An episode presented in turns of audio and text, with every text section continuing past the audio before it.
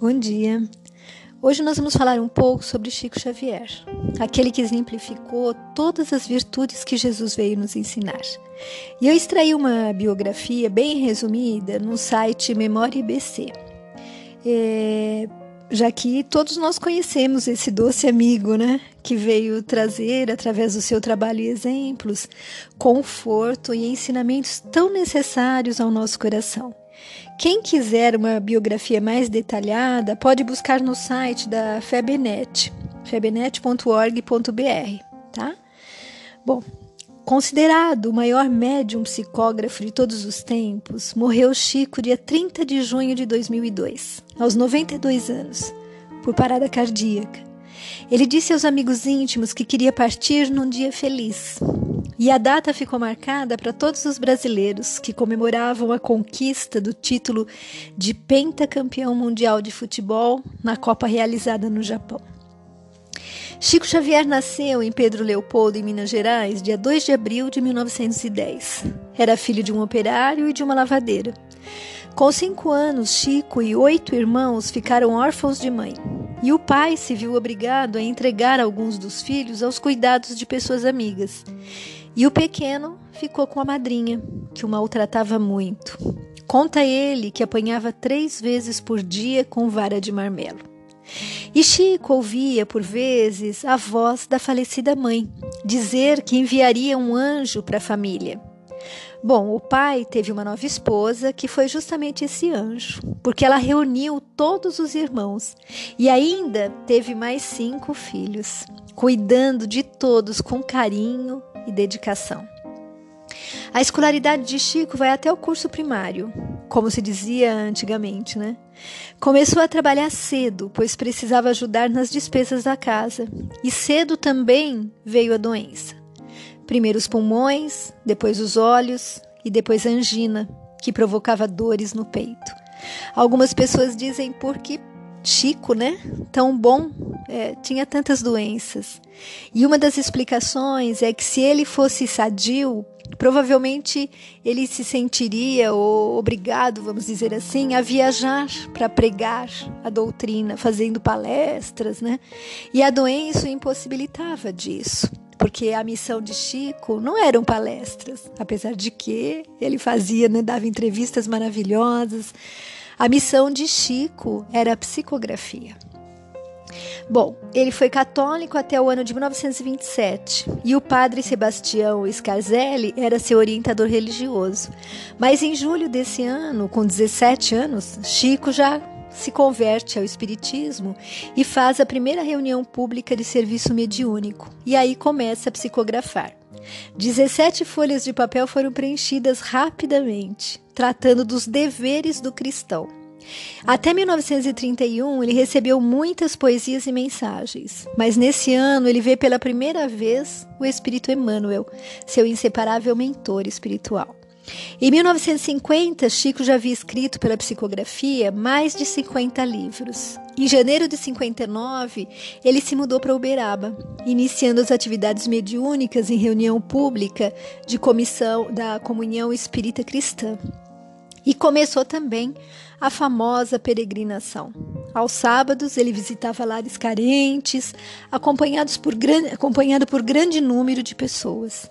Chico sempre se sustentou com seu modesto salário, não onerando a ninguém. Ele se aposentou como datilógrafo subordinado ao Ministério da Agricultura. Jamais se locupletou como médium. Ele ganhava dos mais simples aos mais valorizados presentes, tipo canetas, fazendas, carros, mas de tudo ele se desfazia educadamente, ou vendia e revertia em benefício dos carentes. Chico psicografou 451 livros. Até o ano de 2010, já haviam sido vendidos mais de 50 milhões de exemplares, sendo o escritor brasileiro de maior sucesso comercial da história. Sendo o escritor brasileiro, né?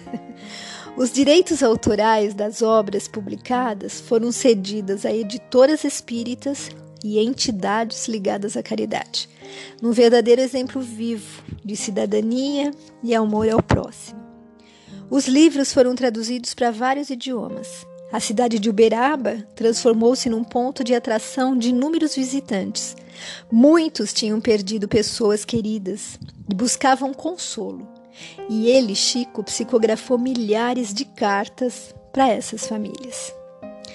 Meus amigos, agora eu vou reproduzir algo que foi dito por Maíse Braga num vídeo constante na página do Facebook Estudando a Doutrina Espírita. E o título é O Mais Iluminado. Chico Xavier contava que o espírito mais iluminado que ele havia visto na vida era um jovem soldado romano que tinha sido acusado pelos poderosos da época, né, de ter escondido Jesus quando ele desapareceu por uns dias. Esse soldado foi então acusado pelos próprios companheiros da guarda porque sabiam que ele era cristão.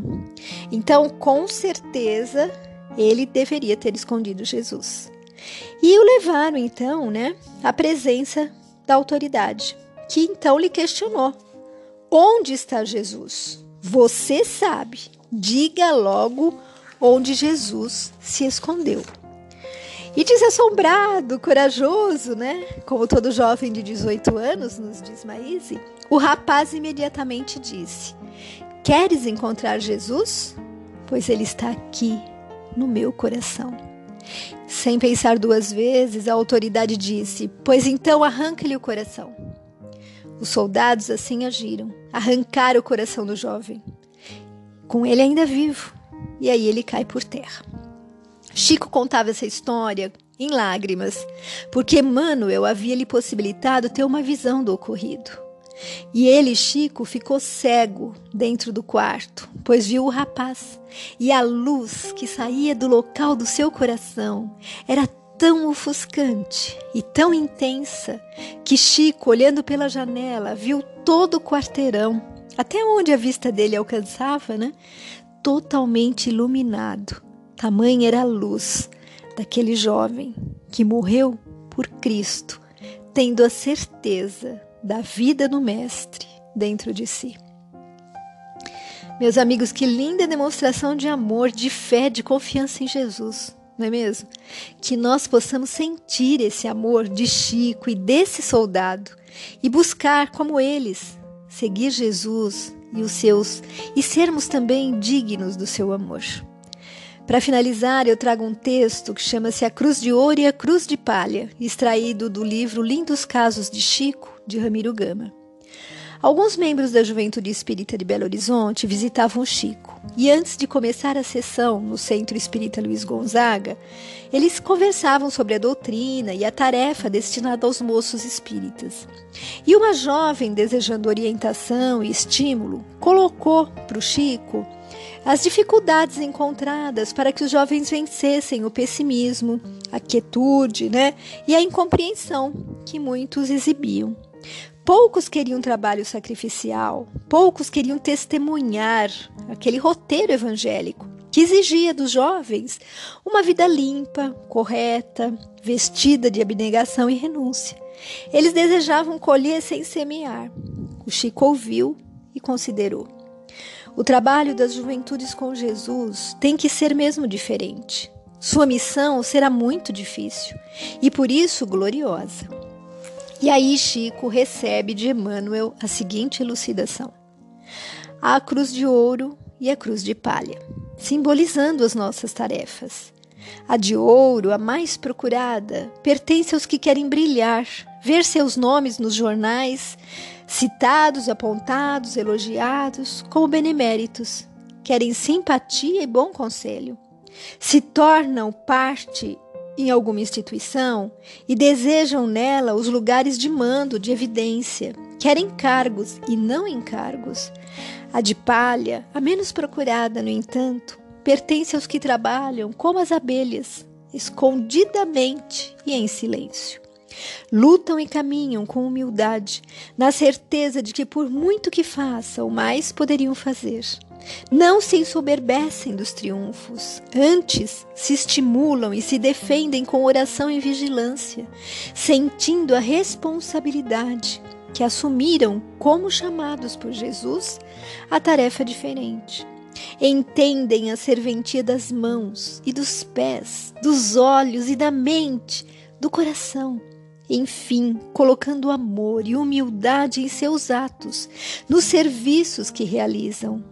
Por carregarem a cruz de palha, toleram o vômito de um, o insulto de mais outro, a incompreensão de muitos, testemunhando a caridade desconhecida, oferecendo com o sofrimento e a renúncia, com o silêncio e o bom exemplo, remédios salvadores aos companheiros que os adversam, os ferem e desconhecem a vitória da segunda milha.